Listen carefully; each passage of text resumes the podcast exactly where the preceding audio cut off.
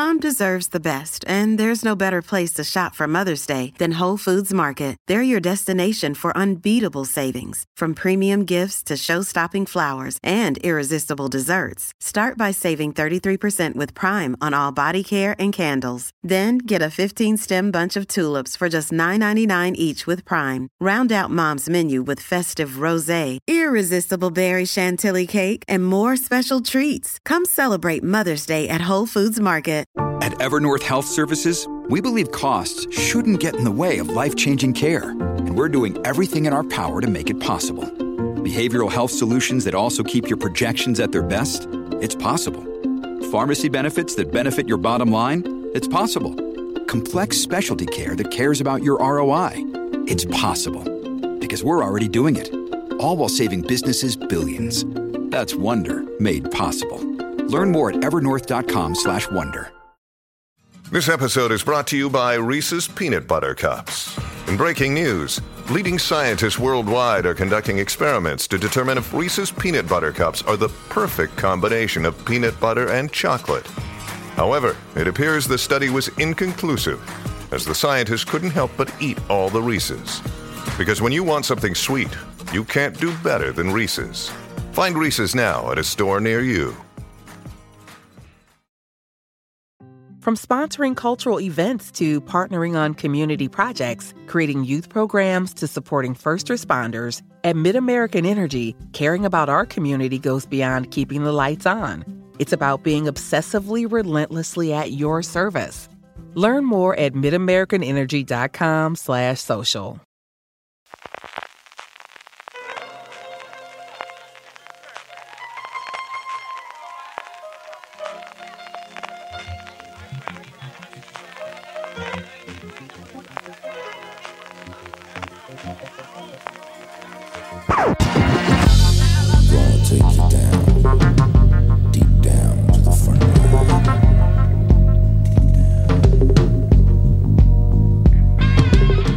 Bienvenidos a Streaming, el programa de fuera de series donde cada semana repasamos y analizamos las novedades y los estrenos más importantes de las diferentes plataformas de streaming, canales de pago y en abierto. En el programa de hoy hablaremos de más novelas que se adaptarán a la televisión, de series confinadas que veremos en nuestras pantallas y de cuántas temporadas de más ha tenido por 13 razones. Además, como cada semana repasaremos las series más vistas por lectores y oyentes de fuera de series a través de nuestros Power Rankings con dos series españolas y dos en el podium y terminaremos con las preguntas que nos envían relacionadas con el mundo de las series de televisión. Yo soy CJ Navas y tengo conmigo a Francis. Ya estamos en junio a Raval. ¿Quién no le va a decir a Raval? Hemos sobrevivido a marzo, hemos sobrevivido a abril, a mayo y estamos ya en pleno junio. ¿eh? Lo hemos conseguido. Ya, ya veréis que vengo aquí con mi camiseta hawaiana para los que nos siguen en, en YouTube. Eh, muy importante CJ sobre las camisetas hawaianas, ¿eh? que siempre me gusta decirlo, que hay mucho hipster por el mundo que se la brocha hasta el final. ¿eh? La camiseta hawaiana, como veis, es de enseñar un poquito de, de pelo en pecho y de no plancharla. También muy importante esos dos tips ¿eh? en, en streaming, que, que tú sabes que nosotros entretenemos y enseñamos también. Las camisetas hawaianas no se planchan, veréis que está el, el cuello así un poquito arrugadito, pero ni las hawaianas que sepáis que, que, que no se planchan. Pues sí, CJ, para celebrar el verano que ya estamos a 1 de junio, ya estamos de, de veraneo, de terraceo, de, de playeo y por traer un poquito de alegría al mundo, ¿eh? porque entre el coronavirus y madre mía, la que he montado en Estados Unidos con lo de George Floyd, qué oscuro, ¿eh? estos tiempos que nos están tocando vivir.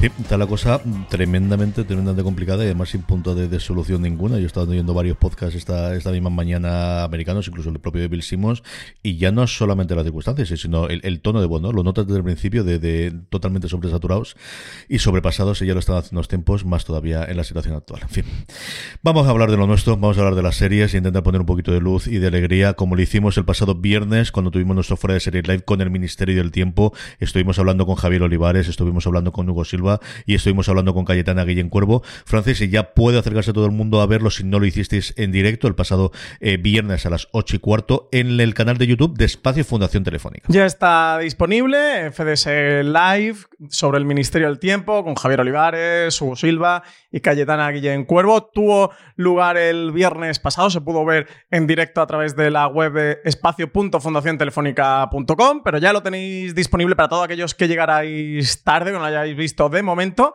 Ya lo tenéis disponible en el canal de YouTube de Espacio Fundación Telefónica. También lo podéis encontrar en el canal de YouTube de Fuera de Series.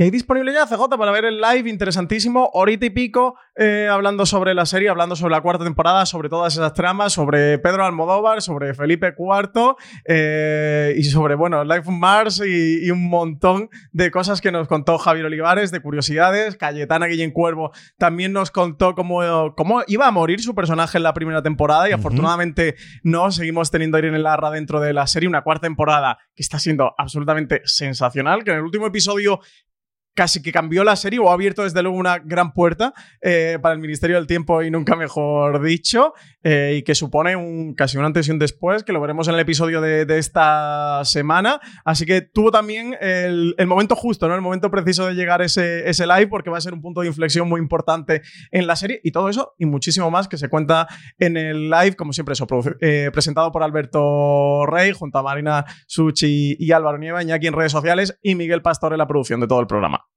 Sí, señor, interesantísimo lo del iPhone Mars. Yo lo sabía, yo sí que sabía que, que en su momento que sabía que Olivares era igual que su hermano Pablo, eh, grandes aficionados a la versión inglesa, la americana. Yo creo que le gusta a mi padre y a mí poco más. Y, tenía un elenco brutal. Lo estaba repasando porque me acordaba de Michael Imperioli y me acordaba de Jason O'Mara, pero es que estaba Gretchen Moll también, estaba Jonathan Murphy muy, muy jovencito y estaba Harry Keitel o Keitel, como dicen los americanos, que yo creo que es lo único que he hecho en series. A mí es una serie que me gustó muchísimo la versión americana. Sé que en esto estoy en la minoría, que todo el mundo defiende la inglesa, incluido Javier Olivares y ese momento en el que muestra lo que era su idea de adaptarla aquí en España, que sabemos que posteriormente se hizo por otras personas, como esa La chica de ayer, que mató para siempre cualquier serie que se pueda hacer sobre la movida española, porque al final eso es como tendría que llamarse cualquier serie sobre la movida y ya no se podrá utilizar porque ya se utilizó, o igual sí, que hay un montón de series que vuelven a retomar los nombres. Ese momento de Rivales es espectacular, de verdad que tenéis que ver en general todo el programa, pero solamente por esa parte valía la pena. Y hablando de Javier Olivares, eh, Francis, en el mismo live también comentaba cómo estaba en nuevos procesos.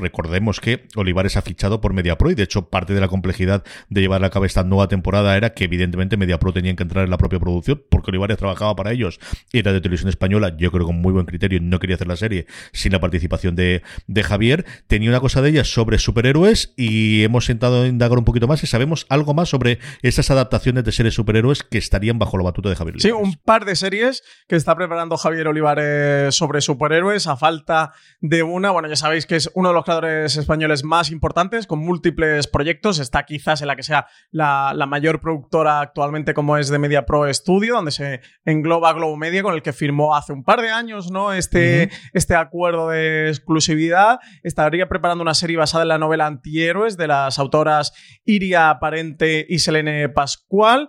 No obstante, se trata de un proyecto que ya lleva tiempo en fase de desarrollo y del que conocíamos la compra de derechos por parte de la productora, eh, que además fue anunciada ya en el mes de marzo del año pasado. No es el único proyecto que tiene entre manos el creador del Ministerio del Tiempo, ya que estaría trabajando en otra serie de superhéroes. Lo contaba en el FDS Live, es alguna de las cosas que podéis escuchar a Olivares contar en el live y nos daba, nos añadía una pista más sobre el enfoque. Decía que quería hacer una serie de superhéroes. Lo que pasa es que como ahora había tantos superhéroes eh, cotidianos. Decía que le iban a pillar un poco, pero quería hacerla con otra visión muy. El, el Ministerio del Tiempo parecía que, que, que, del revés, ¿no? Decía que su intención era irse al año 2070 o 2050 y contar la uh -huh. memoria de un superhéroe desde allí hacia atrás eh, decía como que yo fui un superhéroe en la España de 2020, ¿no? Sería un poco el, ese punto de partida que tendría la serie que lo estaría contando en flashback desde el año 2070. Sería que sí, pues le permitiría reinventar la España que va desde 2020 al 2070, esa actualidad de, de superhéroes. Así que nada, este punto de, de, partida desde luego tiene curioso el planteamiento de Javier Olivares para la serie. Eso es que le gustó mucho Years and Years y ha dicho, bueno, no voy a hacer lo mismo nosotros, que podría hacerlo, lo vamos a hacer de otra forma y ya está. En fin, que aquí estaremos para ver lo que de Javier Olivares, evidentemente. Como también está mucha gente con ganas de ver el único éxito quizás que tiene YouTube Premium antes YouTube Red. No es la única serie que yo defiendo muchísimo Wayne y sabéis que creo que es una grandísima serie que además ahora podréis ver en abierto, pero Cobra Kai, la serie que de alguna forma puso las series de YouTube en cierto movimiento. Dos temporadas le contemplan, una renovación para la tercera temporada que se esperaba hasta que YouTube no sabemos el, el giro que va a tener, que tiene toda la pinta que va a salir de la ficción, igual que Facebook sí que parece que van a redoblar esfuerzos, YouTube parece que sale de la ficción televisión y Google sale de ella. Y esta tercera temporada, que como es lógico, pues si hay un postor y hoy hay unas cuantas gente que quiere series, más aunque tengo un marchamo de han funcionado bien en temporadas anteriores y tiene el nombre detrás de, de Cobra Kai, evidentemente, de, de Karate Kid, están buscando un nuevo comprador, Francis. Uno más en las idas y venidas de YouTube con su producción en cuanto a series de televisión se trata. En este caso, eso, para Cobra Kai, la tercera temporada de la serie no se va a estrenar en YouTube Premium como las anteriores. La buena noticia para sus seguidores, que son muchos, los de Cobra Kai, es que no significa que no se vaya a, a, ver y que no vaya a haber más entregas. Sony Pictures Television, que es el estudio original de Cobra Kai, está buscando una nueva casa para la serie. Parece que estarían muy interesadas en las negociaciones. Tanto Netflix como Hulu comprarían esa tercera temporada y una cuarta, una tercera temporada que está producida y que bueno, que en estos tiempos para el, para el coronavirus, ¿no? En el que eh, la producción y los rodajes se han visto absolutamente paralizados, pues podría ser un caramelo para las plataformas, ya que se podría encontrar con esa tercera temporada. Y eso, y lo que buscan en cualquier caso es una, es una casa para que también pueda tener lugar la cuarta, porque parece ser que desde YouTube no estarían interesados en tenerla. Así que, a ver, la, la información de Netflix y de Hulu era un, una primicia de deadline, así que veremos a ver si llega a buen puerto. Yo lo veo bastante probable, ¿eh? con la legión de seguidores que, que tiene y si los hábitos de contenido que van las plataformas. Recordemos que de Netflix confirmaban que el 2020 lo tenían cubierto y que no iban a sufrir ningún problema ni ningún retraso, pero desde luego que al final las fuerzas terminan flaqueando porque todos estos meses de producción se han paralizado. Sí, yo me dices que esto es hace cuatro años, te digo Netflix segurísimo, que era la Netflix que rescataba, no la serie a la que le rescataban las series, como ocurrió con Tu que vertí la semana pasada. A día de hoy, y conforme decías tú, Sony, de lo que hablábamos la semana pasada, yo que creo que esto una cosa en Apple podría funcionar medianamente bien. Creo que tiene el tono justo, gamberro, pero sin pasarse, sin llegar a ser tanta sangre y con la parte retro y la parte nostálgica que puede funcionar bien en Apple. Lo que no sé si querrán meterse en algo que ya se ha estrenado antes, aunque haya sido de, una forma más o menos reducida en YouTube. Pero yo creo que es un sitio, desde luego, que por dinero no será. O dinero no van a tener problema para hacer ninguna compra. La seguridad que tienen dos temporadas más, yo que funcionarle bien. A ver qué ocurre con ello, pero sí que, creo que, que, desde luego sí hay voluntad y es una serie que tiene todo, todo el marchamo para que tengamos varias temporadas más sobre ella. Por último, en la fase de noticias, antes de que vayamos con las plataformas, las cadenas y los canales, Francis, FX, que da luz verde a ese spin-off de American Horror Story, llamado American Horror Stories, en plural, de Ryan Murphy. Un Ryan Murphy, desde que ha firmado la exclusiva de Netflix, no hace más que hacer series para otros canales. Esto es sí. No hay nada, ¿eh? Como firmar. Me, me, encantaría ver el contrato ese de Ryan Murphy, entre los 300 millones de dólares y las cláusulas de la exclusividad. Bueno, pues anunciaba Ryan Murphy hace unos días en su cuenta de Instagram, como además está siendo ¿Mm? eh, últimamente habitual, por ahí sacó el cartel de, de, Hollywood y ha anunciado alguna otra cosa. Bueno, pues que estaría trabajando en este American Horror Stories, como tú adelantabas, un spin-off de su longeva ya American Horror Story, un proyecto que ya habría adquirido carácter oficial porque acaba de recibir luz verde por parte de FX, nueva antología que va a seguir centrada en esas historias de terror en formato antológico, pero en lugar de una trama por temporada, esta va a recurrir al episodio semanal autoconclusivo como y hacen su nueva versión, por ejemplo, series como de Twilight Zone. Su estreno está previsto para el año que viene, para 2021, cuando veremos también la nueva entrega de la serie madre que tiene pendiente el lanzamiento de su temporada 10 y ya está renovada para la decimotercera, así que sigue el camino de Ryan Murphy dentro de FX. Acuérdate cuando eh, se anunció aquel acuerdo de exclusividad que decíamos cómo echar de menos John Landgraf, el jefazo de FX y FX, al que quizás era su gran creador y su gran nombre para el canal, pues no, no lo va a echar de menos, no podemos estar más equivocados. También van a regresar para 2021, que lo confirmaba FX, tanto Better Things, muy buenas noticias, continúa la serie Pamela Adlon que sufrió a aquel tumultuoso caso con, con Louis C.K., que recordemos que era productor ejecutivo de, de la serie, con su escándalo. Eh, también va a continuar lo que hacemos en las sombras para una tercera temporada, no puede ser de otra manera. Y también han confirmado que continúan otras como Dave y Bendita Paciencia, que renuevan por sus segundas eh, temporadas. Y Colgados en Filadelfia, que ya es la comedia más longeva de la historia de la televisión estadounidense, la que va a ser su temporada número 15 en Ontera. Sí, la serie anterior, que no recuerdo el nombre porque no es ninguna de las de las famosas, ni es una I Love Lucy, ni es ninguna de ni de Honeymooners, ni cosas de esta famosa que dicen de los años 50, databa del 54, del 56 la, la serie, lo recuerdo de haber leído ahora las noticias. Sobre la pasta, lo que contaba de Ryan Murphy, hay una parte curiosa de su contrato que no se conta demasiado, es que dentro de los 300 millones de dólares iba incluido todos los royalties, para que nos enteramos. No es exactamente royalties son residual realmente y cosas por el estilo, pero iba el que Netflix le compraba todo eso a Ryan Murphy. Es decir, todo el dinero que Ryan Murphy ganaba por si ahora Niptak se vende en DVDs, o ahora eh, American Horror Story la segunda temporada se vende a un canal asiático, Dios sabe dónde, eso lo cobraba Netflix. Entonces, no sé exactamente qué ocurrirá con esta serie, no sé si estará exactamente dentro del mismo plan, pero esa era la razón por la que yo creo que Netflix abre un poquito la mano, y es porque es ella la que recauda esos royalties o esa, eh, esa cantidad extra que se paga más allá de su sueldo por tenerlo. Dicho eso, tiene narices que de luego que tengas.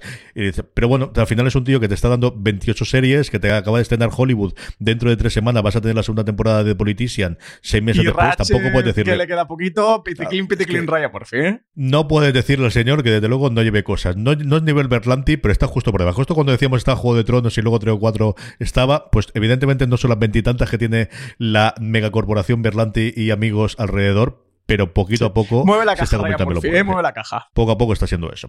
Vamos con nuestro repaso de plataformas y empezamos, como suele ser habitual, Francis, con Amazon Prime Video.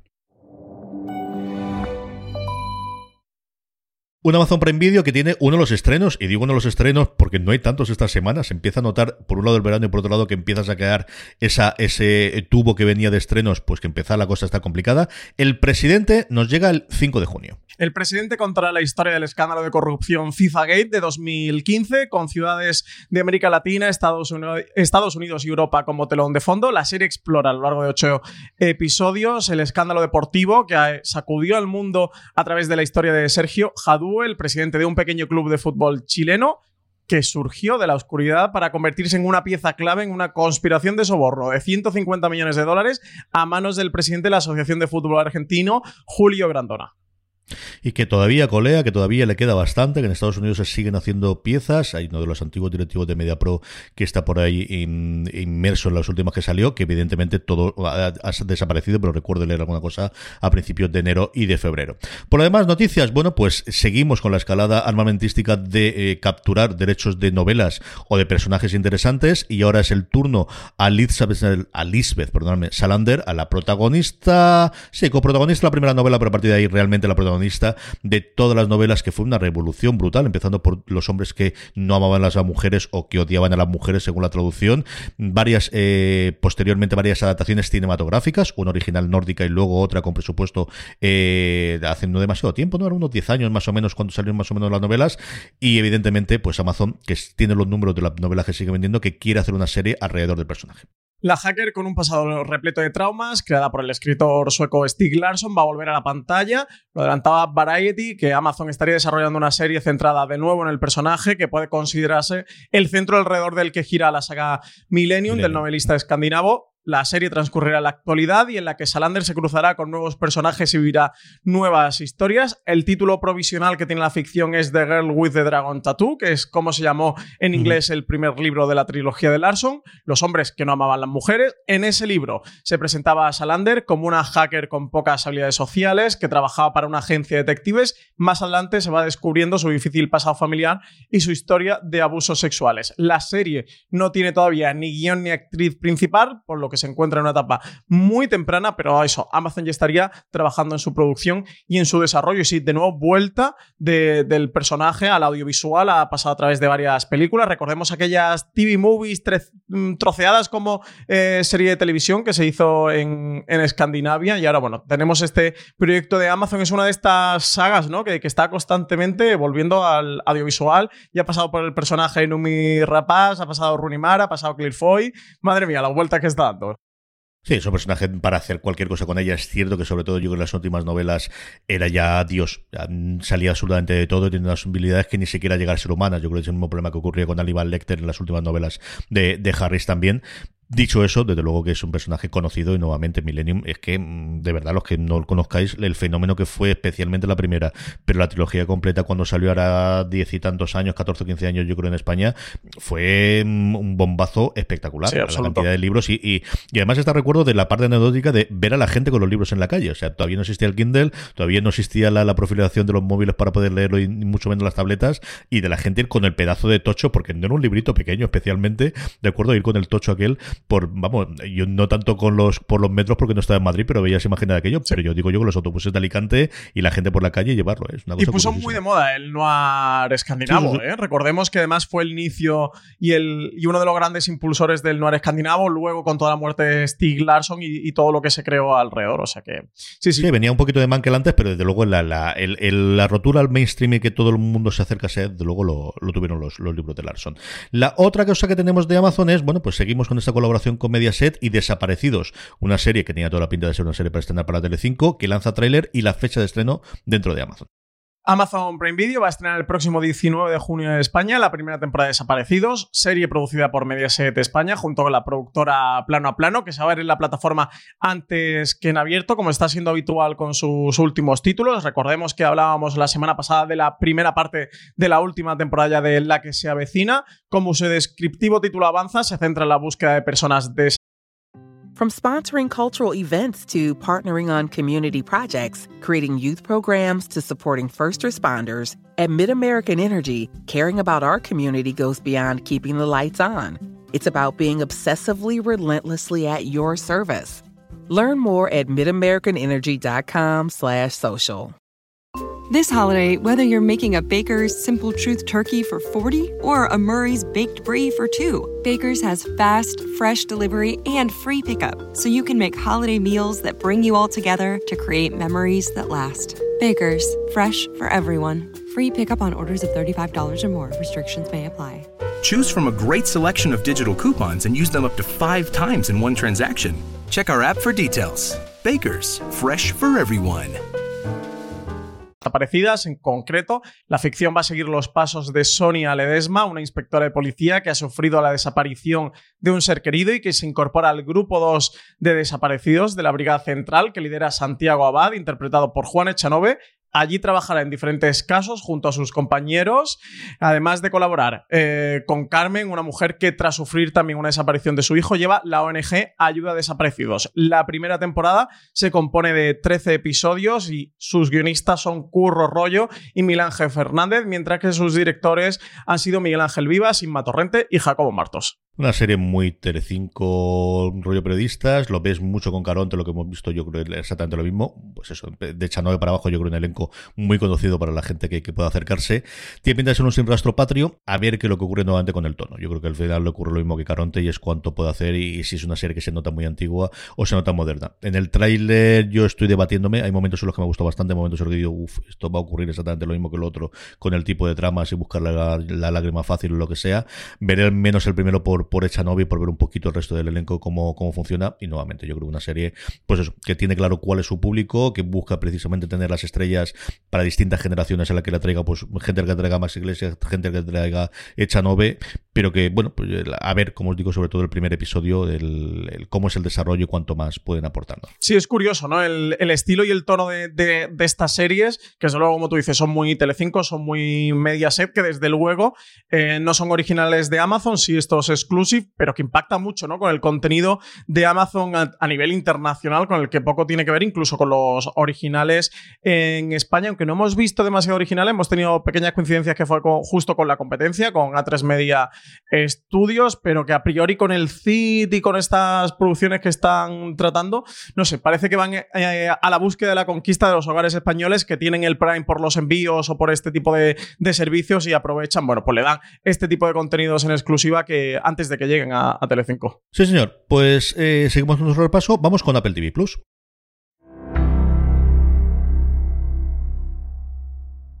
Un Apple TV Plus que la semana pasada estrenaba Central Park, la primera incursión que ha hecho eh, la compañía de la manzana en la animación para adultos, porque ya tenía varias de las series, además de imagen real para, para críos y para adolescentes, tenía ya alguna serie de animación, pero esta es la primera serie para adultos. Marina Such ha podido ver los dos primeros episodios, ¿verdad, Francis? Nos ha comentado un poquito sobre el tema. Sí, ha podido ver algo de Central Park y nos ha mandado este audio recomendándonos la serie. Central Park es la serie nueva del creador de Bob's Burgers y mm, es una serie animada, está en, Apple, en Apple TV Plus. Y lo gracioso del tema es que es musical. Y mm, sigue a unos cuantos personajes que se mueven en, en, Central Park, a la familia del director del parque y a una villana genial y maravillosa que es una señora de 80 años, millonaria, que lo que quiere es comprar Central Park y construir un montón de edificios y a la que pone voz Stanley Tucci. Y mm, es que Central Park es, es un lugar feliz, las canciones son súper pegadizas, todos los personajes son adorables y probablemente sea de, de, las grandes sorpresas que nos, que nos ha dado Apple TV Plus de momento y una de las, de las tapadas porque eh, a no ser que sepas un poco, tengas, estés un poco familiarizado con Bob's Burgers, igual crees que vas a ver otra cosa y lo que vas a ver es una cosa eh, maravillosa. Me gusta lo de cosa maravillosa que no tiene mucho más, aparte de que se le está pegando el acento de Valentina totalmente. Habido, cuando ha hecho la primera vez Apple TV Plus, digo, está diciéndolo como Valentina. Por lo que ha dicho eh, eh, Marina. Al final, vamos a ver, primero es expectativas, gestión de las expectativas. Esto no es Big Mouth, esto no es South Park, esto no es ese tipo de, de humor. Si os habéis acercado a Bob Vargas es esta, que no quiere decir que no sea perro por momentos y que no sea hilarante, pero no va a buscar, de acuerdo, la, la parte, ni Boya Hosman no tiene ese tipo de cosas. eh, vamos a tener de tres a cuatro cancioncitas por episodio en el primero todas hechas por la gente de aquí, pero uno de los grandes atractivos que tiene la serie es un montón de compositores famosos y de, y de gente famosa haciendo. Cindy Lauper hace alguna de las primeras temporadas, Sara Bareilles hace el segundo episodio, la canción que veréis de la cría cantando en la cantina la hace Sara Bareilles, David Dix, que antes hablaba de cómo Stanley Tucci le pone no, la voz a esta jefa, pues es que la asistente suya, que es una mujer, se la pone David Dix de, de Hamilton, entonces, que también ha creado otra. Es uno de los grandes atractivos. Las voces en su versión original es uno de los grandes atractivos también, y es que volvemos a tener a Y a, a Ana de, de, Frozen juntos, y es que tenemos a Kristen Bell haciendo la hija de la familia, y el narrador, que es un tío que va tocando el violín inicialmente, es Josh Gad, que es uno de los que ha llevado adelante el proyecto, y coincido con Marina lo que comentaba de que es un lugar feliz, una serie que por momentos tiene la carcajada, pero sobre todo lo que tiene es la sonrisa permanente. Yo lo comparía uh -huh. mucho con Parks and Recreation en ese sentido de ese tipo de humor y de lo que está buscando, y al final es una serie familiar que va a tener la sonrisa, que va a tener el cariño de tenerlo. Hay dos episodios ya disponibles, eh, esta también. Eh, yo pensaba que no iba a estrenar toda de golpe o que iba a tener más Apple, pero no, ha estrenado dos además, no ha estrenado tres, que es lo habitual que ellos solían tener. A día de hoy están solamente los dos primeros. No sé si es problema del doblaje. Es que o si creo es que va dos a la semana, CJ, temor de Ahí ya no lo sé. Podría ¿no? ser, Francis. No lo sé. La verdad es que no lo sé. Sinceramente no lo sé.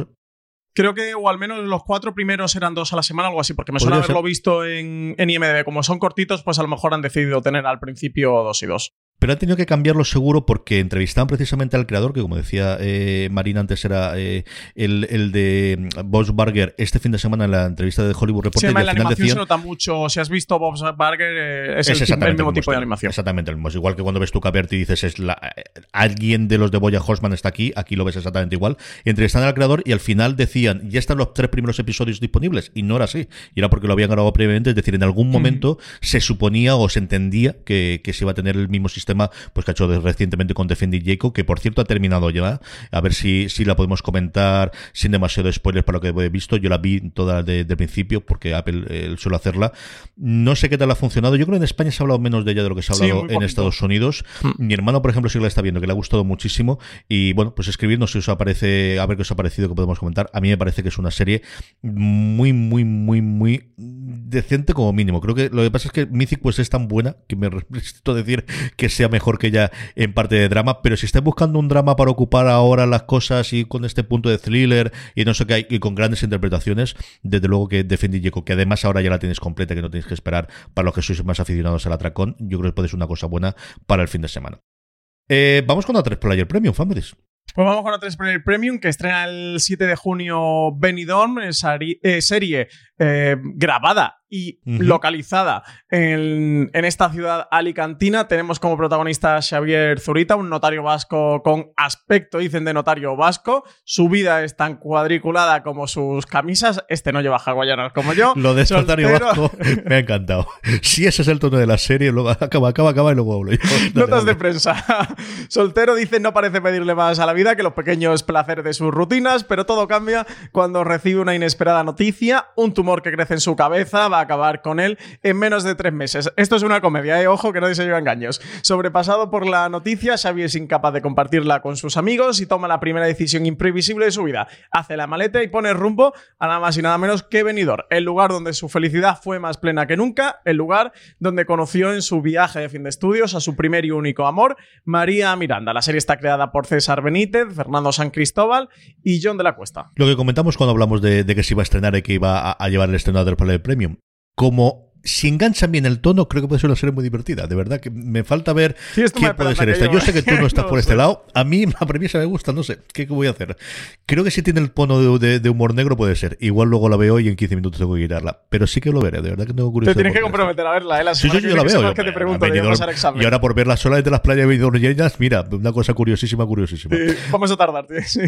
sí que lo veré al menos el primero, por lo que te digo, porque creo que si clavan el. Creo que no es fácil, ¿eh? Y depende cómo lleven los actores y cómo pueden llevarlo pero creo que clavándole este puede ser una serie muy a lo Fargo, muy sin asesinatos, creo, tampoco lo sabemos después lo que ocurrirá, pero con ese tono de, de humor negro que hace tiempo que no veo en alguna serie, yo creo que podría funcionar bastante bien. Filming, tenemos estreno. Eh, este 2 de junio nos llega El Nido, Francis. Estrena Filming en exclusión en España. Eh, mañana, martes 2 de junio, esta serie británica, cinco episodios de 60 minutos que plantean una espinosa reflexión alrededor del controvertido tema de la legislación sobre la gestación subrogada, los llamados vientres de alquiler. La serie viene de ser un éxito en el From sponsoring cultural events to partnering on community projects, creating youth programs to supporting first responders, at MidAmerican Energy, caring about our community goes beyond keeping the lights on. It's about being obsessively relentlessly at your service. Learn more at midamericanenergy.com/social. Reino Unido, vista por más de 8 millones de espectadores de media, La serie es un thriller dramático que narra la historia de un matrimonio adinerado que acepta la oferta de Kaya, un adolescente de 18 años, para gestar a ese hijo que no pueden tener. Pronto descubrirán que bajo su tranquila apariencia se esconde una chica problemática con un oscuro pasado. Alegrías aquí no tenemos, no, no, no, ni humores, ni cosas Vamos de una ¿eh? No, no, no. Dicho eso, pues mira, otra que comentaremos y que veremos si los ingleses que siguen haciendo verdaderas buenas series. Eh, vamos con el España, Francis. Nada más, bueno, mes, mes y poco después de, anunciarse que va a tener su serie confinada, ya llega su estreno. Este 3 de junio vamos a poder ver la primera temporada de En Casa. HBO España va a estrenar completo en casa esta serie antológica en la que los directores de cine Leticia Dolera, Rodrigo Sorgoyen, Pablo Artiz, Carlos Márquez Merced y Elena Martín aceptan el reto de grabar un capítulo propio en confinamiento siguiendo las más estrictas normas del estado de alarma, tan solo con un móvil, algunos accesorios y en tiempo récord. Dicen desde HBO España que cinco, cinco directores para cinco historias porque la imaginación no se puede confinar y llega la serie alrededor con un poquito de polémica, ¿no? Quizás llega demasiado tarde. Pero bueno, más tarde va a llegar la de Genji Kohan, ¿eh? también te digo a Netflix, pero bueno, así que en pleno ya desescalada eh, algunos disfrutando la fase 2 y otros la fase 3. Parece que junio va a ser el último mes del confinamiento. Bueno, pues a principio de mes es cuando se estrena esta serie. La primera de todas en llegar fue Diarios de la Cuarentena de Televisión Española. Y bueno, pues sí que está, quizás no llega un poquito tarde. No sé si tú tienes muchas ganas, mm, pocas. Yo a priori eh, no sé qué tal, ¿eh? voy a tener el ánimo para ver este tipo de cosas. Y bueno, porque nos dicen que es una serie, porque a día de hoy mola que todo sea una serie, igual que antes molaba todo que era una película. Pero estos son una colección cinco cortitos. pues serán cinco cortos pequeños, juntos, y ya está. Si son cortos, los veremos. Yo creo que sí. Al menos el del Solo y el de era segurísimo que me acerco a ellos. Mm, lo que más me apetezca del mundo mundial, tampoco te voy a negar que no lo es. Dicho eso, yo creo que sí que lo veré. Me, extrañaría bastante que no, que no sea, porque además yo creo que con que uno de ellos funcione bien se va a hablar bastante de ellos. Para bien o para mal. Y, por otro lado, creo que si alguno es muy, muy patatero, también para mal se va a hablar bastante de ellos. Así que, aunque sea por, por nobleza y el decir y por, por, sentido profesional, yo creo que no lo va a tocar verlos ellos. La otra parte que tenemos, Francis, es en los estrenos de junio, incluido, y hay que hacer, no fer de rata, porque al final no lo han cambiado ellos, y es que la semana pasada anunciábamos el estreno de Doom Patrol, Doom Patrol, que en Estados Unidos ha pasado de DC Universe a HBO Max, que se estrenaba el pasado 27 en Estados Unidos, le han pegado una patada hacia delante de un mes y aquí pues lo hemos sufrido también esa patada. Pues sí, eh, se retrasa al 25 de junio el estreno de la segunda temporada, así que los que escuchasteis el streaming de la semana pasada, que sepáis que ha sufrido este cambio, si la estabais esperando y no la visteis por HBO España, es por este motivo, han decidido retrasar su estreno. Luego, en cuanto a estrenos del mes de junio, que, que HBO España anunciaba a finales de la semana pasada, este 5 de junio llega a los originales con temporada completa y también NTSF 2.SD V fácil de recordar y de memorizar toda esta cantidad de siglas. dicen una descacharrante parodia de las series procedimentales y de acción con el sello de Adult Swim que llega a la plataforma. Así que todos los fans del género aquí, Marichu, Marichu, esta apúntatela, ¿eh? porque está seguro que te va a gustar. 6 de junio también tenemos el estreno de Trackers. 8 de junio, nueva serie, Podría Destruirte. Esta serie protagonizada por Michaela Coel, una serie, dicen que eh, interpretada honesta y provocativamente que explora la cuestión del consentimiento sexual en la vida contemporánea y cómo en el nuevo panorama de citas y relaciones hacemos distinción entre liberación y explotación. Donica Mars, el 22 de junio llega Perry Mason, este remake del, del personaje en 1931 en Los Ángeles. Eh, también tenemos Las Luminarias, nueva serie también. Eh, tenemos como gran protagonista a Eva Green. La historia comienza en 1865. Su protagonista viaja a Nueva Zelanda para forjarse una nueva vida. El último día de su viaje, un primer encuentro romántico. Eh, dicen que le va a llenar de grandes expectativas sobre lo que le espera, pero la intrigante adivina Lydia Wells, el personaje que interpreta Eva Green, tiene otras ideas para Ana y pone una trampa para asegurarse de que la cita planificada entre los jóvenes amantes nunca tenga lugar. También 25 de junio, CJ, tercera temporada y última de Legión, ¿eh? que llega a HBO España. Sí, señor. También llega la primera temporada de Three Basi Debras eh, y el Toon Patrol, la segunda de un Patrol, el 29 de junio, El asesino sin rostro, un true crime sobre un, sobre un asesino que aterrorizó a California en los años 70 y los 80, el asesino del Golden State, responsable de 50 violaciones con allanamiento de morada y 12 asesinatos, nada más y nada menos. Lo Francis, el gran estreno de luego es Perry Mason y, esa recuperación de dos series que en su momento en España tuvieron, eh, bueno, se estrenaron de aquella forma o que fueron para plataformas, como el caso de, de Legión que se estrenó en Fox. Si no lo pudiste ver en un momento Fox, la podéis encontrar ahora en HBO España y tener todas las temporadas previas. Y el caso de la cuarta temporada de Verónica Mars, eh, a ver si se recuperan también las anteriores, que acuérdate que se estrenó tarde, no estaban las anteriores y todo este tipo de cosas. Pues mira, también es buena noticia que pueda llegar ahí. Yo creo una serie que les quedó, una temporada que les quedó bastante, bastante interesante, sobre todo con un montón de cameos y la vuelta de Kristen Bell, pues eso, al personaje que ya confiesa que lo interpretará siempre que quiera el creador, siempre que le diga que la llamen, si puede cuadrarlo con la agenda la hará, porque al final, bueno, pues fue la que, la que le llevó de alguna forma el estrellato, es realmente la que, la que le sacó mucho antes de Frozen, mucho antes de sus intervenciones en películas o en otro tipo de series. Vamos con Movistar Plus, un montón de cosas esta semana, vamos con Movistar Plus, Francis. Lo primero que tenemos es la despedida de Mira lo que has hecho. Tres temporadas le contemplarán cuando se estrene su última temporada el 18 de junio. El 18 de junio regresa ya para despedirse con su tercera y última temporada. Esta ficción creada por Berto Romero. Javier Ruiz Caldera repite como director.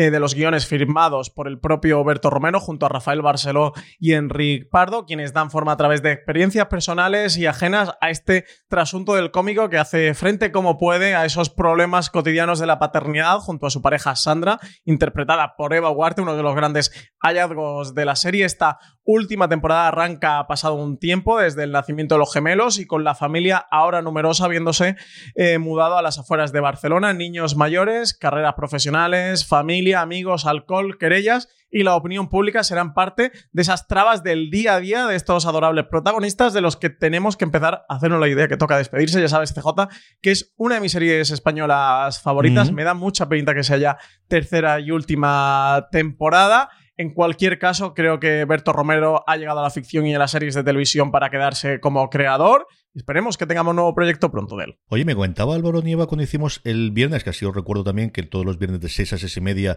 estoy haciendo, bueno, el repaso semanal en el que hacemos pues la, otra parte, ¿no? Del, el otro cierre, igual que tenemos el, apertura de la semana aquí en streaming mucho más exhaustiva, ahí un poquito más concentrada de cuáles han sido las principales noticias que ha dado la semana de sí. Me decía que se va a estrenar episodio por, semana o que va a tener una misión diferente de la que hasta ahora tenía. De una cosa se había negado a Movistar desde que hizo en su momento con la zona. Va a ser dos episodios por semana, en total la temporada tiene 8, entonces va a durar un mes. Así que sí, eh, vuelve, entre comillas, al episodio semanal, va a ser un episodio doble, pero bueno, recordemos que los episodios de Mira lo que has hecho son más cortitos, son de unos 25 minutos aproximadamente, así que nos van a dar pues esa horita prácticamente de, ficción a la semana desde Movistar Plus, pero desde luego curioso, sí que hayan, que hayan decidido cambiar el, modelo de, emisión ¿no? de, la serie en esta última temporada. Son seis episodios, en ocho, son tres semanas de, de emisión, así que tendremos episodio el 18, el 25 de junio y el 2 de julio. Yo creo que Movistar sí que sigue replanteándose formatos, ¿no? Formo sigue experimentando a día de hoy, tanto con el tema de las temporadas, de miniseries, de decidir dar más o menos, como el modelo de emisión. Curioso, desde luego. Curioso, cuando menos, porque no habían vuelto a modificarlo prácticamente desde, como decía, desde la zona que se emitió de semana a semana. Yo creo que la unidad podía haberlo hecho, con Arte Madrid a lo mejor también podía hacerlo. Yo creo que podrían haber adaptado, especialmente con series que tengan 10 episodios, el modelo de tres más luego semanal. Con la unidad a lo mejor con 6 episodios le queda un poquito más corto, ¿no? Si haces 3 y luego 3 semana siguiente, pero también, ¿no? Al final controlas el mes o haces la serie del estreno del mes y, y tienes todo el mes con la serie. No lo sé, pero sí que, bueno, pues significativo y que además sea una serie de la que saben que tiene éxito, de la que saben que tiene público, de la que saben que sí o sí la gente va a querer ver a, ver tú terminando su última temporada. Una serie de la que se está hablando bastante en Inglaterra y se va a empezar a hablar también bastante en Estados Unidos porque se estrena esta semana allí es Quiz, la serie detrás del escándalo, detrás de la edición británica de Quién quiere ser millonario. From sponsoring cultural events to partnering on community projects, creating youth programs to supporting first responders, at MidAmerican Energy, caring about our community goes beyond keeping the lights on. It's about being obsessively relentlessly at your service. Learn more at midamericanenergy.com slash social. This holiday, whether you're making a Baker's Simple Truth turkey for 40 or a Murray's Baked Brie for two, Baker's has fast, fresh delivery and free pickup, so you can make holiday meals that bring you all together to create memories that last. Baker's, fresh for everyone. Free pickup on orders of $35 or more. Restrictions may apply. Choose from a great selection of digital coupons and use them up to five times in one transaction. Check our app for details. Bakers, fresh for everyone. Que va a llegar a nuestras pantallas a través de Movistar en septiembre, Francis. Quiz narra esa increíble historia real de Charles Ingram, un excomandante del ejército británico que protagonizó un tremendo escándalo a comienzos de los años 2000 tras ser acusado de hacer trampas para ganar ese famoso millón de libras en el recién creado concurso televisivo ¿Quién quiere ser millonario? que tuvo su edición española protagonizada por Carlos Sobera. La serie analiza cómo Ingram, su esposa y un cómplice presente durante el concurso, Wittok, lograron burlar las reglas del concurso antes de ser descubiertos y llevados ante la justicia. Quiz es la adaptación de la obra de teatro escrita por James Graham, quien firma también como guionista y productor ejecutivo de esta miniserie, que está dirigida por Stephen Frears, el director de Un escándalo muy inglés, o En la voz más alta también ha estado últimamente, o la película de, Queen, dirige sus tres episodios que están protagonizados por Michael Sheen, que hace de presentador del, concurso, iba a decir el Carlos Sobera español, pero no. Casi en el aparato, entre Frears y, y, Sheen, desde luego es una serie para verla, como digo, es está, desde luego, lo que poquito querido yo de críticas eh, inglesas, y yo creo que nos empezará a llegar la americanas hablan muy muy bien de ellas. En las fechas pasadas tenía que haberse eh, tenido lugar Iberseries, el festival de series en Granada, también lo comentaba con Álvaro porque precisamente iba a ser en esa ciudad donde ocurría. Evidentemente la parte presencial se ha tenido que suspender, pero no así la reconversión virtual, incluido una charla tremendamente interesante con varios de los grandes directivos de, las compañías españolas, incluido Movistar Plus, donde nos contaban un poquito precisamente lo que estamos hablando, de, ese modelo que intentan tener para los próximos años, Francis. Sí, estaba, eh, alguno de los participantes fue Alex Martínez Roch, director general de contenidos de Movistar Plus, en ese encuentro digital que tú comentabas, organizado por Iberseries. Y aquí lo más interesante que comentó Alex Martínez Roch, bueno, pues era esa apuesta por el modelo británico que desde luego intuíamos y alguna vez también había comentado Domingo Corrara, el director de la ficción original de Movistar Plus, ese modelo británico más apostando por las miniseries de calidad, de pocos episodios, en torno a seis, en torno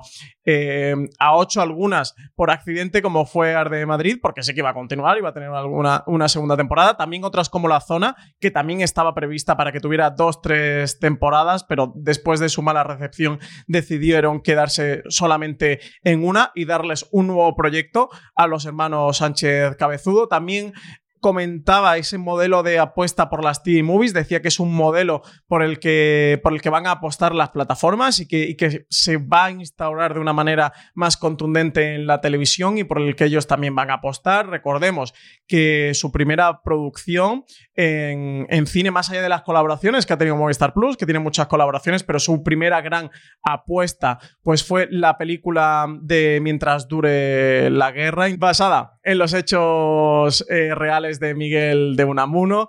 Eh, y también, bueno, pues eh, sobre todo en cuanto al modelo de, de televisión británica, él se afianzaba mucho de que tenían la costumbre, o en general se ha tenido la costumbre, de, alargar las historias a 12 capítulos porque se, se fijaban en ese modelo de la televisión en abierto, que era un modelo pues que a ellos le quedaba muy lejano porque su modelo era el de televisión de pago y el de plataformas de vídeo bajo demanda y que la idea era ajustar eh, la cantidad de episodios a lo que diera de sí la historia y que si eran seis serían seis, si eran ocho serían ocho, que no tenían problema ninguno. Que buen ejemplo pues de ello eran sus últimas, sus últimas renovaciones, por ejemplo con Hierro, que tuvo una primera temporada de ocho y su segunda iba a ser de seis, por ejemplo, ¿no? Es cierto, nos olvidamos mucho de Hierro, pero es al final la que se le está quedando como, como posibilidad, más allá de la unidad ahora hacerlo. Carra Rejarle, el Carra de, de, Miguel un, un papel que yo siempre he creído que, que, que, tiene que hacer Sacristán. Igual está un poquito mayor para hacerlo Sacristán ya, pero siempre he pensado que al final de una uno puede hacerlo de Sacristán y Eduardo Fernández de Millán Astray. Y al final lo que parecía ser una parte del convenio con Alejandro Amenábar de te pagamos la película que querías hacer y ahora te vienes y nos hace una serie para nosotros que sé que tú tienes muchísimas ganas de ver. Que sí, El Tesoro con, del Cisne Negro, cómic de Guillermo Corral, guionista y Paco Roca, dibujante. Yo lo tengo, de hecho, lo tengo, está por aquí, a lo mejor se, hasta se ve.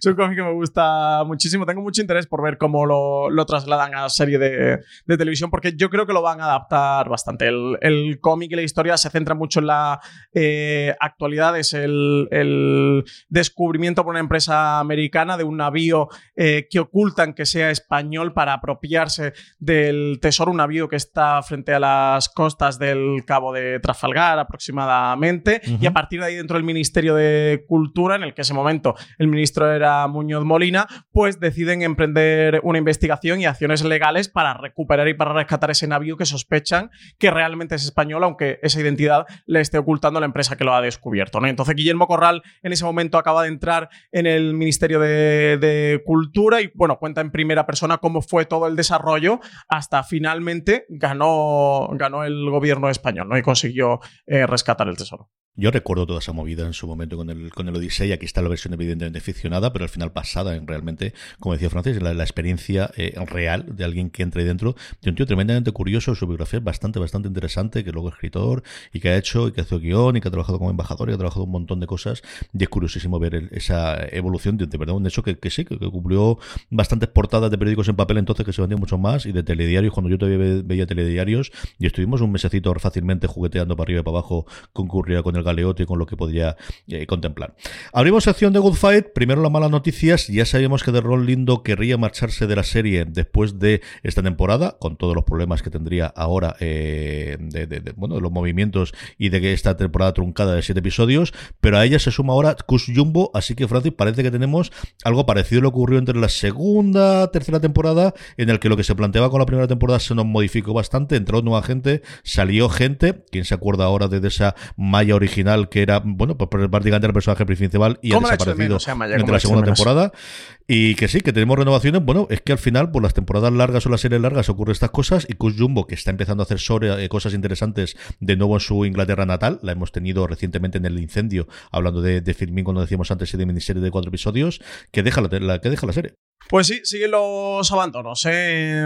The Wood Fight parece mentira que una serie de tanta calidad, una de las mejores series que hay en la televisión actual, está sufriendo esta sangría de actores. Eh, vamos a perder a Adrian Bosman, ya, ya lo sabíamos, como tú eh, comentabas, eh, y el personaje interpretado por Delroy Lindo, que por cierto sale en la próxima película de Spike Lee, que llega próximamente uh -huh. a Netflix, ambientada en la guerra del, del, Vietnam, con esos soldados afroamericanos que están allí combatiendo. Ahora sabemos que también va a abandonar su, el personaje de Luca Quinn eh, la serie interpretada por Kujumbo.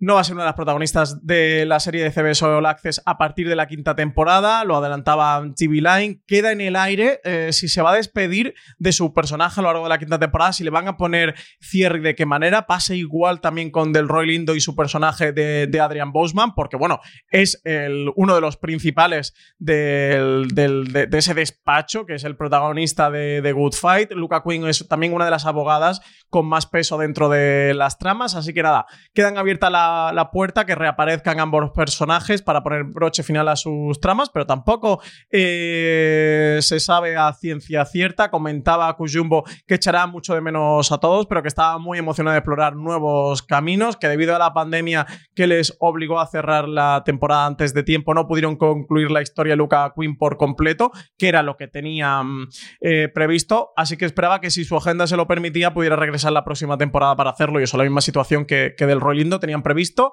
Recordemos que esta quinta temporada, como comentaba Kujumbo de, de Good Fight, en vez de 10 episodios, que era lo, lo, habitual en las temporadas anteriores y lo previsto para esta, para esta cuarta, se ha quedado en su séptimo episodio, que además CJ justo emitieron la semana pasada, ya ha terminado la temporada, tú y yo la hemos podido ver, y no ¿Mm? sé qué te, ha, qué te ha parecido esta cuarta temporada de Good Fight. Yo aquí, bueno, imparcial no soy absolutamente nada, que también que tontería iba a decir yo, a mí me gusta muchísimo, pero yo sé que estoy totalmente dentro, o sea, yo creo es una serie que en esta, si yo lo había sido yo creo en la tercera temporada con todo el giro alrededor de Trump, más todavía en esta cuarta temporada de o estás dentro o estás muy fuera. A mí me ha ocurrido, Lorena veía viendo el este y está el segundo episodio, dice no, esto ya no es para mí.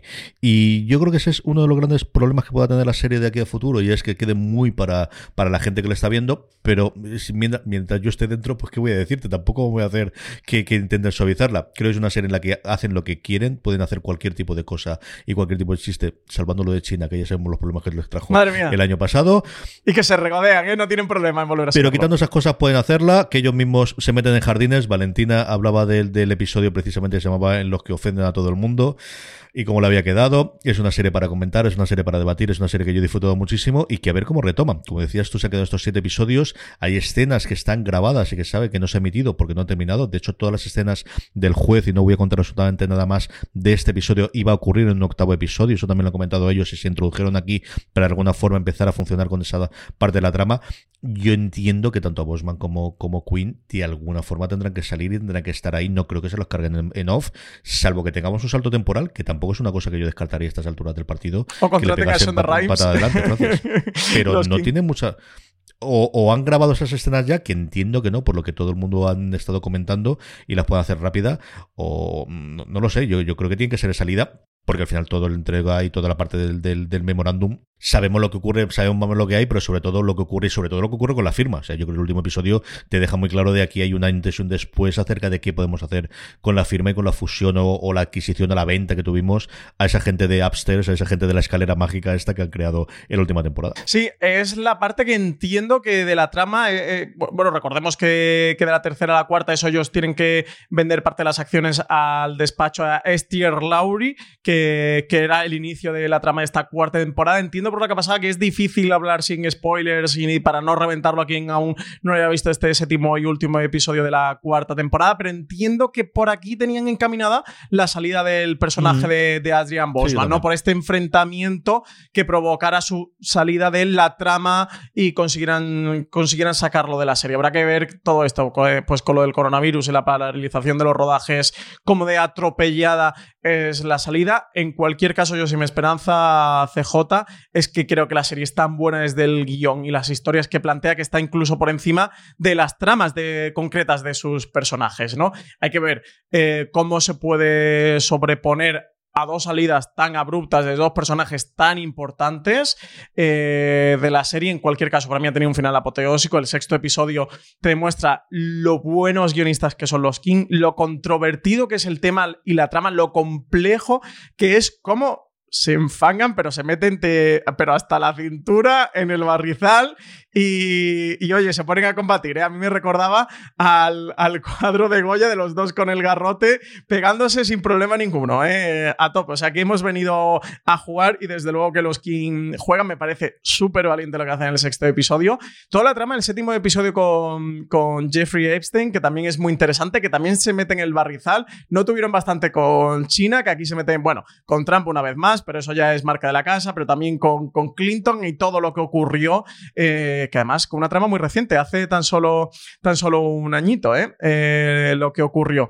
Y, y bueno, pues a mí, a mí, el cierre de la temporada me ha gustado mucho. También el séptimo episodio creo que trata y abordan muchísimos temas, lo relacionan todo con ese memo 618, que, que ha sido el leitmotiv de toda la temporada y que entendemos que va a marcar la quinta porque no han podido cerrar toda esa trama. Y bueno, ese memorándum ¿no? que protege a los poderosos en Estados Unidos y, que han entroncado con Jeffrey Epstein todo lo que ocurrió em, en torno a esta figura que, por cierto, el viernes pasado se estrenó serie documental en Netflix ¿eh? en torno a Epstein. Le tengo muchas ganas para quien quiera verlo, para quien sepa quién era este le iba a llamar señor por llamarlo de alguna manera. Eh, se llama Jeffrey Epstein asquerosamente rico, la serie documental. Yo tengo muchas ganas de ponerme con ella, porque además llegué hace poco hacia su figura. Bueno, es un financiero eh, metido en la, hecho a sí mismo, muy historia americana, ¿no? En las altas esferas de Estados Unidos, que bueno, era, mm, tenía una trama de proxenetismo y violación y bueno, absolutamente una, una barbarie. Sí, señor. Yo he podido ver los primeros media hora y digo podido ver porque al final tuve que quitarlo. O sea, de verdad que tienes que tener el cuerpo para, para comentar eh, y para ver lo, que van contando las pobres mujeres de las que abusó mm, siendo adolescente, porque además este era un depredador sexual de menores. Es que es una cosa... Vamos con Netflix. Con el príncipe Eduardo III de Inglaterra metido de por medio y bueno. Eh, Iba a decir muy interesante todo, entre comillas. Y, su muerte por suicidio, que ahí tiene toda la parte que es precisamente lo que contaba este, este episodio de, si se suicidó o lo suicidaron o qué es lo que ocurre y muchas de esas cosas es lo que tienen. Como decíamos, esa miniserie está en Netflix y de Netflix es la que vamos a empezar a hablar ya mismo, Francis. Pues de una cosa a otra, el 5 de junio llega la cuarta temporada, cuatro ha durado por 13 razones, Francis. Pues de esta no mucho más que contar, ¿eh? prefiero casi no contar nada de, por 13 razones. Aquí ya, quien, quien está o quien queda, mejor dicho. Que tiene que haber mucha más gente de la que nosotros pensamos. Es eh, decir, la ¿eh? Netflix de hace 5 años te daba cuatro temporadas. La Netflix de a día de hoy, si te está dando una cuarta temporada, es que realmente hay gente clave. Entre la crítica, para criticarla pero mm, de fuera tiene que haber gente clave. La veremos a ver con estos top 10, si nos lo creemos o no nos queremos creer de Netflix eh, el fin de semana, cuando se estrene por 13 razones, donde se ubica. Yo creo que se cayó mucha gente en la segunda y la segunda la tercera, y las ya no solo las críticas de, la crítica o de la prensa especializada, sino de los públicos y en redes sociales eran bastante malas, ¿eh? y de estirarlo. Si le veo poca necesidad en casa a la cuarta temporada por 13 razones, no te quiero ni contar, también te digo, no fui público de ella ni en la primera temporada. ¿eh? Una de aquello que sé que sí que eres mucho muy fan es del vecino y ya tenemos el anuncio del el reparto o de la gente que se incorpora para esta segunda temporada. Teníamos confirmación hace unas pocas semanas de esa segunda temporada de El vecino. Javier Lola JR y Julia van a conocer a un personaje muy especial, un misterioso funcionario que se presenta en el vecindario para encontrar al verdadero guardián, interpretado por Javier Botet. Y no voy a decir absolutamente nada de este personaje porque los que hemos leído el cómic o los que escucharon el review que éramos sobre la serie en, nuestra cadena de podcast de Fuera de Series, desde luego van a intuir o van a saber este personaje quién es. Para mí el personaje más esperado hecho en el review, eh, que hablamos un poquito, especulábamos un poquito sobre la segunda temporada precisamente lo que le pedía el vecino era este personaje y nos dan CJ que está interpretado por Javier Botet. Así que mi corazón no puede estar más lleno de alegría. Por Qué grande, Javier. Por si fuera poco con este personaje que nos van a traer, esencial para, para el cómic y para mí, para esta segunda temporada, interpretada por Javier Botet. También vamos a tener a Gracia Olayo, magnífica Gracia Olayo. Eh, para quien haya visto eh, la llamada, la podrán conocer de ahí, en el que va a interpretar a la alcaldesa de Madrid que se postula como candidata a los Juegos Olímpicos. Ahí lo dejamos y que va a hacer todo lo posible por ganarlos. También va a utilizar eh, a un famoso actor para fingir que es Titán. Ese famoso actor va a ser Fran Perea para aprovechar su tirón comercial y este va a ser el punto de partida de la segunda temporada del vecino, eso que va a dar la bienvenida a estos nuevos personajes a los que también se suma Celia de Molina. La nueva entrega del vecino va a contar con cuatro directores, Ernesto Sevilla, Raúl Navarro, que también es guionista de la serie, Víctor García León, que lo hemos tenido en la segunda temporada de, de Bota Juan, en Vamos Juan, y también a Marolid, eh, directora de Los Serrano, La Otra Mirada o Vivir sin Permiso, una gran directoras también de las series españolas. Raúl Navarro, Miguel Esteban y Marc Rewet son los guionistas de esta segunda temporada en la que Josep Gatel y Teresa de Rosendo se van a incorporar como showrunners. Buena noticia, sí, sí, me alegro por ellos, por ellos dos, desde luego que, que lo hagan, que llevan un tiempo haciendo un montón de cosas. Eh, ellos fueron los autores de un, uno de los, los libros mejores escritos sobre la situación americana desde el punto de vista de guionistas, que se fueron tres meses a, a, Estados Unidos y se llamaba Objetivo Hollywood, creo recordar que era Objetivo Guionistas y contaban no, su experiencia como Writers. Room, ¿no? ¿Me suena? Eso, Writers Room, eso es, tienes toda la razón. Y contaban esa parte. Eh, y Frank Perea, que el tío se está reinventando, o sea, yo de verdad que le admiro un montón el cómo está teniendo esta segunda vuelta a la, a la interpretación. El, mira, me, me, es que me cae muy bien. Sí, Siempre está en la serie de Costa, que que estrenará ahora Nada. próximamente y lo vamos a tener también por aquí. Y renovación absoluta en, en la serie del vecino. ¿eh? Han renovado eh, de tanto el plantel de directores como sala de guionistas. Tiene una renovación absoluta para esta segunda eh, temporada que creo que va a estar muy centrada en el primer número del cómic, que es muy divertido, que es muy sitcom, eh, que creo que le va a ir muy bien el tono. ¿eh? Y eso, la incorporación del personaje Javier Botet, si lo saben hacer bien y adaptar bien, de verdad, está atento y preparado. Y para los que no hayáis visto El vecino, creo que la segunda From sponsoring cultural events to partnering on community projects, creating youth programs to supporting first responders, at MidAmerican Energy, caring about our community goes beyond keeping the lights on. It's about being obsessively relentlessly at your service. Learn more at midamericanenergy.com/social. This holiday, whether you're making a Baker's Simple Truth turkey for 40 or a Murray's Baked Brie for 2, Baker's has fast, fresh delivery and free pickup, so you can make holiday meals that bring you all together to create memories that last. Baker's, fresh for everyone. Free pickup on orders of $35 or more. Restrictions may apply. Choose from a great selection of digital coupons and use them up to five times in one transaction.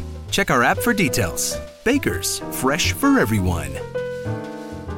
Temporada va a merecer muchísimo la pena. Dos cositas rápidas antes de que vayamos con las recomendaciones. La primera es Sky, que no nos está dando últimamente demasiadas razones para, para introducirla dentro del repaso semanal en streaming. Ahora sí, y es que ocupa, o mejor dicho, rellena uno de esos huecos de catálogo que había en España. Nadie tenía perdidos hasta que Sky la ha puesto íntegra otra vez a disposición de sus abonados. Y justo hoy, ¿eh? 1 de junio, eh, ha llegado completa el catálogo de Sky. CJ, se vienen maratones de perdidos este veranito, ¿eh? no te digo más. Tinto de verano y, y perdidos. A ver qué tal le funciona. Yo creo que es una de esas series que siempre tenemos de la gente debería verla, o igual no, o a ver qué, No, qué no, le ocurre sí, si la gente sí, la no me ve. digas que no, ¿eh? Tú sí, tú sí. Yo ya sé que tú la vas a ver.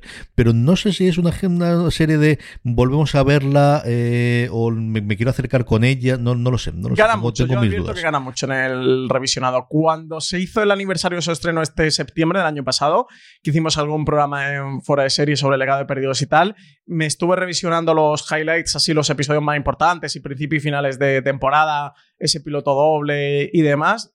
De- bueno, sabes que yo soy muy público cautivo. Eso se tiene que mantener. Es decir, igual que La Constante sigue siendo uno de los mejores episodios que jamás han hecho. Es decir, yo sé que esos hay, pero eso, La Constante no tiene la carga emocional que tiene si no has visto previamente las temporadas anteriores. Eso también es, es una cosa que yo creo es, es complicada si ves o solamente como, como, mm, como espectador nuevo, me refiero. Es decir, yo creo que si yo ahora vuelvo otra vez a, a verlas, sí, y algunos de los episodios de la primera temporada, yo creo que la primera temporada es que sigue siendo soberbia. O sea, todos los episodios iniciales de presentación de los personajes el episodio de Locke en el que descubres lo que ocurre es que es una cosa brutal. Es que, sigue siguiendo. ¡Ah!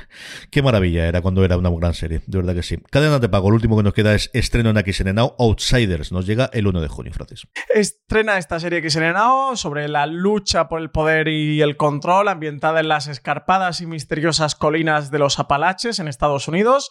Outsiders va a contar la historia del clan Farrell, una familia que ha habitado en estas tierras desde tiempos inmemoriales, viviendo fuera de la sociedad y por encima de la ley en su granja de la montaña, protegerán su mundo y defenderán su forma de vida utilizando cualquier medio necesario. Pues ya está, ahí lo tenéis, clarísimamente. De todo lo anterior, ¿qué recomendamos, Francis?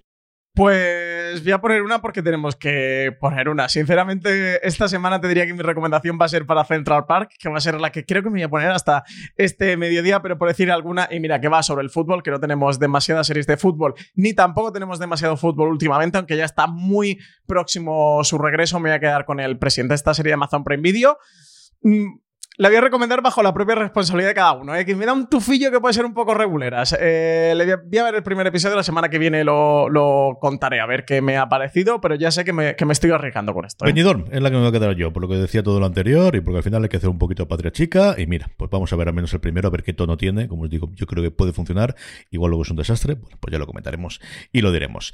Vamos con los Power Rankings, Francis. Vamos con las series más vistas por nuestra audiencia durante la semana pasada. Unos Power Rankings que, como siempre os digo, hacemos a partir de una pequeña encuesta que colgamos en fuera de series.com todas las semanas, pero que como siempre también os digo, la forma más sencilla de que no se os pase, de que no se os olvide y que votéis a vuestras series favoritas para que estén en lo más alto de nuestra pequeña encuesta es que os unáis a nuestro grupo de Telegram, telegram.me barra fuera de series, donde más de 1.300 personas hablan diariamente sobre series de televisión y cuando colgamos esta pequeña encuesta os avisamos, os dejamos ahí nada para que en cuestión de 10-15 segunditos nos pongáis las tres series de la semana pasada que más os han gustado, así es como hacemos este Power Rankings, unos Power Rankings que entramos o que inauguramos con una entrada nueva, los 100 que va a despedir dentro de nada su emisión, ocupa el puesto número 10 del Power Rankings. No, no, no, no, no. El día de para Battlestar Ay, perdóname. Se me ha ido. Estaba moviendo aquí. Está Battlestar Galáctica, que cae dos puestos con respecto a la semana pasada. Amazon Prime Video se me ha colado, así que ya he dicho el 9. Francis, perdóname. Battlestar Galactica, que entró en el catálogo de Amazon Prime Video hace unas semanitas, que se ha metido el Power Ranking, de verdad. Me sigue sorprendiendo, pero es que entró la semana pasada nueva y no se ha caído. Una sorpresa. La novena posición, CJ, para los 100, que ha entrado en Netflix la penúltima temporada, última temporada que se estrena en un par de semanitas en Sci-Fi España. ¿eh? Así que para todos los fans de los 100, que sepáis que queda muy, muy, muy poquito para suya, eh, creo que es séptima y última temporada. En el 8, y en este sí que no me equivoco, Ricky Morty, la serie que sabéis que se puede meter ahora, se puede ver con esa emisión simultánea de su nueva temporada, tanto en TNT como en HBO España. Yo la llevo al día muy flojita esta cuarta temporada de Ricky Morty. ¿eh? Mm, con episodios salvables, porque ya sabéis que, los episodios, bueno, van siguiendo más o menos una trama eh, regular, pero tienen muy el caso de, la semana, en el caso de, esta serie de Ricky Morty. Y de verdad, bastante decepcionante. Nos queda el último episodio de la temporada, de esta cuarta, nos queda ya el, décimo que podremos ver a lo largo de, esta semana. La semana que viene la comentaré un poquito más Ricky Morty, pero de verdad un poquito de, decepcionado. Me gustó quizás más la primera parte de la cuarta que la segunda, bastante, bastante. Séptima posición, CJ para una que no decepciona nunca y cada episodio es mejor casi que el anterior. Lo que hacemos en las sombras sube dos posiciones con respecto a la semana pasada y se mete ya en la séptima de nuestro Power Rank. Poco le falta para terminar a la tercera temporada de Killing Eve, que en general ha tenido mucho mejor acogida yo creo que la segunda temporada, especialmente cuando se pidió el sexto. La serie pues, se puede ver a través de HBO España. Y quinta para The Good Fight, que, se despide de, su emisión en, en, la quinta posición de nuestro Power Ranking ahí en mitad de la tabla. Tres puestos, sube Homeland, sí, ya sé que ha terminado, pero la serie se está enganchando, la gente está viéndola, la gente está aprovechando estos fines de semana que le quedan ya cada vez más calurosos para verla. Tres puestos, sube Homeland, que se pudo ver su última temporada en Fox. Y tercera posición para el Ministerio del Tiempo. Repite podio en la misma posición que la semana pasada. Temporada, la cuarta temporada, me está pareciendo de las mejores. ¿eh? La estoy disfrutando mucho unas ganazas enormes de ver el episodio de esta semana, eso porque va a suponer un antes y un después. Los que veáis el Ministerio del Tiempo y no estéis con esta última temporada, engancharos rápido, porque la serie creo que va a cambiar bastante, que no la revienten. También te digo, creo que el seguidor del Ministerio del Tiempo la lleva al día. Eh, la mejor entrada, la entrada más, más grande que hemos tenido en toda la semana, la unidad, la serie Movistar Plus de la que hemos hablado mucho la última semana, porque se está hablando mucho, porque ha sido el estreno más fuerte que ha tenido Movistar Plus, porque tuvimos a su director y a una de sus intérpretes, por no decir la intérprete fundamental, a Natalie Poza en el pasado directo. La unidad va directa al puesto número 2, la serie de Movistar Plus. Y en la primera posición no hay quien destrone a Michael Jordan. ¿eh? Después de conquistar la NBA, está conquistando la televisión. Primera posición para el último baile. Recordemos, producción original de ESPN que Netflix tiene internacionalmente, donde se puede ver aquí en España, donde ya ha terminado, donde ya está cerrada. Ha dado muchísimo que hablar. Creo que le ha creado bastante mala imagen a Michael Jordan, a pesar de estar detrás de la producción. Veo mucha gente diciendo que se ha dado cuenta de lo mala persona que Pero eso es porque no ha seguido a Michael Jordan en su puñetera puñetera vida. O sea, Sí, yo ahí te la mayor. que- decir, Michael Jordan aquí no queda. supiera que era- Yo creo justo lo contrario. Yo creo que tenía la parte de, de capullo. Lo que digo, yo creo que depende de si lo habías seguido o no o lo habías conocido. Y hay cosas, y hemos grabado un review que tendremos dentro de, de poco disponible entre Juan Galonce, Marina Such y yo. Y yo creo que la gente de baloncesto sí que se sabía. Desde luego la parte de Jordan, segurísimo. La parte del padre también se conocía. La parte de, de Steve, por ejemplo, yo creo que era menos conocida. La parte de Pippen también era bastante menos conocida. Pero era esta. Yo creo que esa también compensa. Yo creo que también depende si al principio estás a favor o no de él. Se compensa mucho con la parte de eh, era un tirano por ciertos momentos y esa parte, pero era un tío que lideraba. O sea, es un tío que al final él nunca exigía, y hay un momento en el documental que me gustó mucho y que comento también en el review de, y lo comentamos todos, de pero era el primero que llegó, el último que se iba. O sea, este no era otro, como este otro jefe de tienes que hacer esto, tienes que hacer esto, yo me largo y vivo de las rentas. Era el tío que al final dedicaba más y tenía más. Dicho eso, pues era un pequeño capullo, como muchos otros hay en, en otras partes, especialmente del deporte, y más en esa época del baloncesto. Yo creo que hay muchas cosas que vemos en el documental y que vemos que hace él, que a día de hoy, con la proliferación del- de las redes sociales y sobre todo de, de- de lo políticamente correcto, yo creo que sería totalmente imposible cosas que vemos en el documental que se dicen en el documental. Pues sí, totalmente.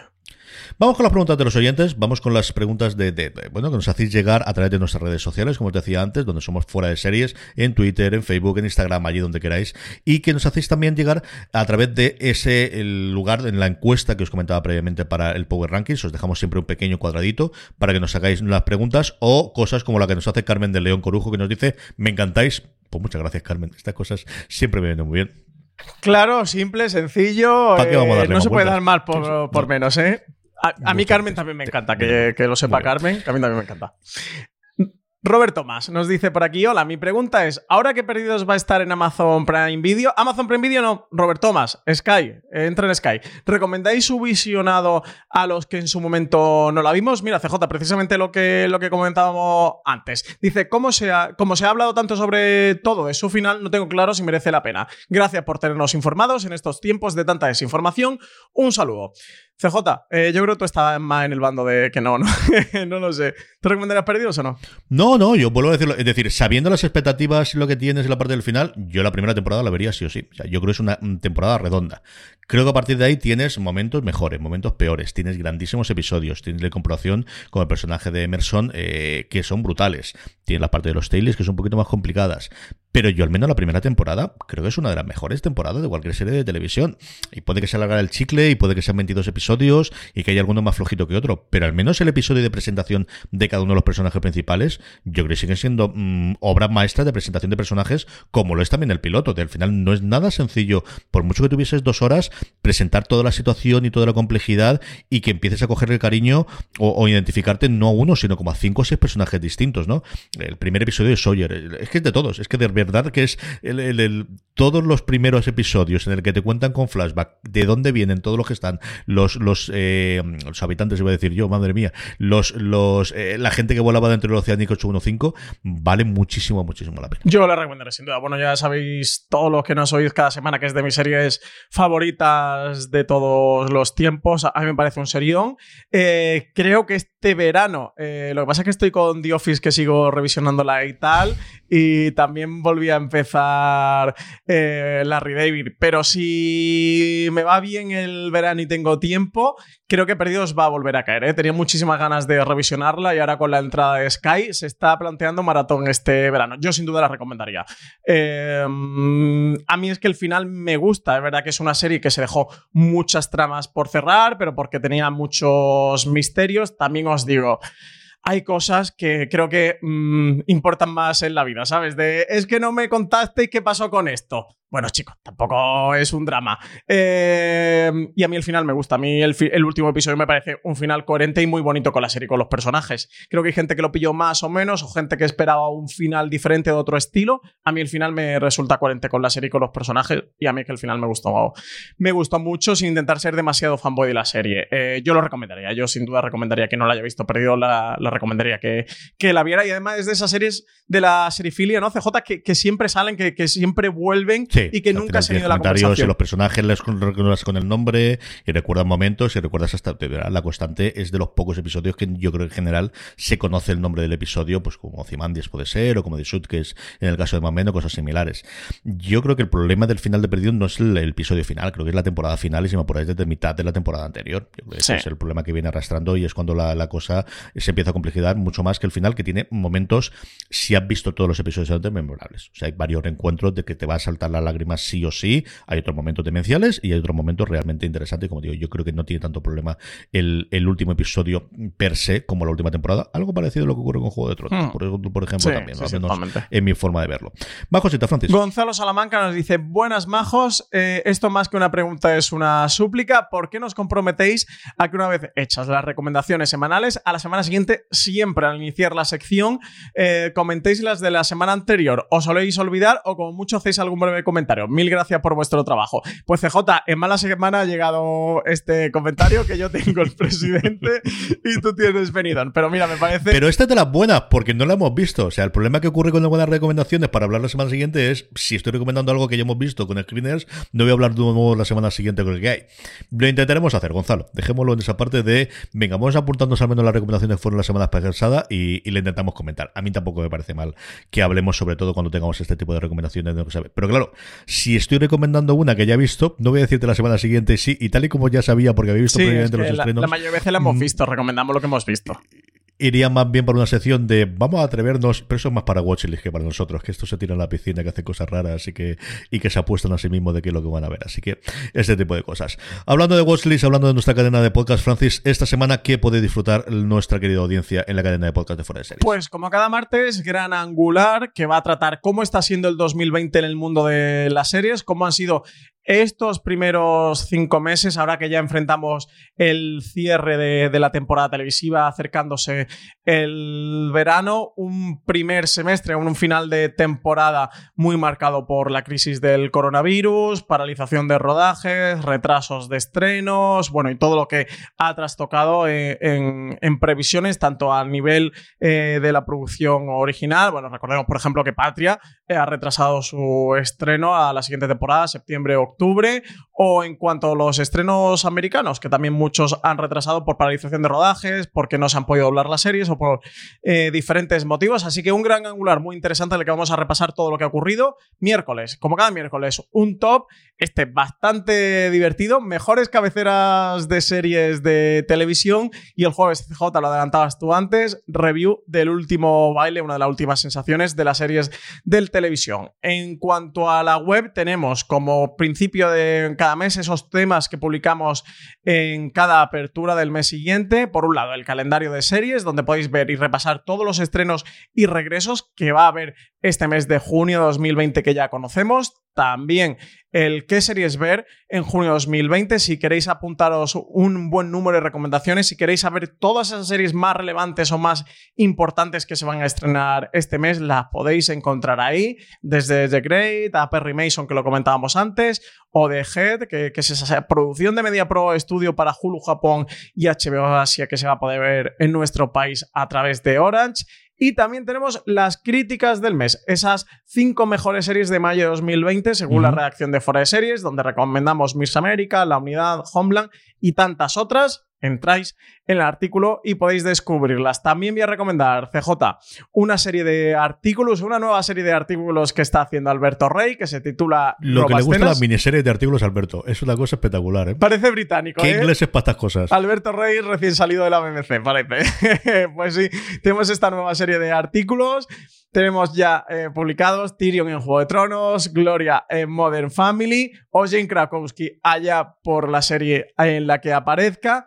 Y por último, El Ministerio del Tiempo. Irene Larra iba a morir en la primera temporada, lo adelantamos al principio del programa. Este artículo, noticia de Álvaro Onieva en torno a Cayetana Guillén Cuervo y lo- ese secreto que nos contaba en el FDS Live, en el último FDS Live, sobre la serie, sobre lo que iba a ocurrir sobre alrededor de su personaje y finalmente cambió. Pues hasta aquí ha llegado streaming. Mucho más contenido, como os decía Francis, ahora mismo en nuestro canal de podcast. Podéis escucharlos en en iVoox, en Apple Podcast y en Spotify, que están absolutamente todos, especialmente para cuando vayáis a recomendarlo a gente que habitualmente no oiga podcast, pues que se lo podéis decir que buscan fuera de series en Spotify. Y ahí estamos. Y también en YouTube estamos colgando alguno de ellos, incluidos los streaming todos los lunes, este para que si nos queréis ver las caras y especialmente la camisa hawaiana de Francis, espérate que voy a sacar el primer plano aquí. Ahí, ahí. Esto es otra cosa Importante distinta. lo del Ahí. último botón, ¿eh? Hipster. Veo, Hasta arriba no, ¿eh? Ya, ya, ya te acabo de- Un poquito de pelo pecho, Vamos, tampoco mucho, Estoy ¿eh? haciendo pan, zoom y pan y sacando aquí en medio, así que no te preocupes. Todo esto para que lo tengáis, lo tenéis también en el YouTube de Fuera de Series. Que volvemos la semana que viene, que volvemos como todos los lunes, que tenemos muchas más cosas. Don Francis Arrabal, un abrazo muy fuerte. Pues nada, hasta, hasta la semana que viene. A vosotros todos, muchas gracias por escucharnos, gracias por estar ahí. Como siempre os digo, recordad, tened muchísimo cuidado.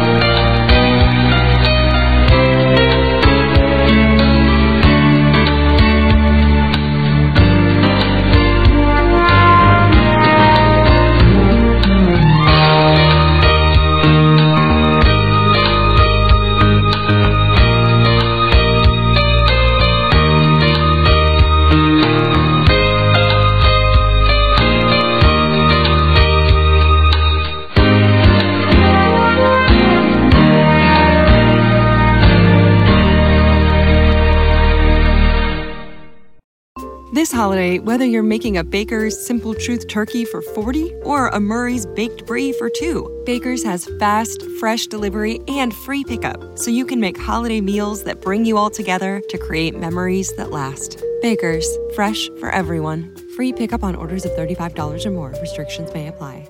Choose from a great selection of digital coupons and use them up to five times in one transaction. Check our app for details. Bakers, fresh for everyone.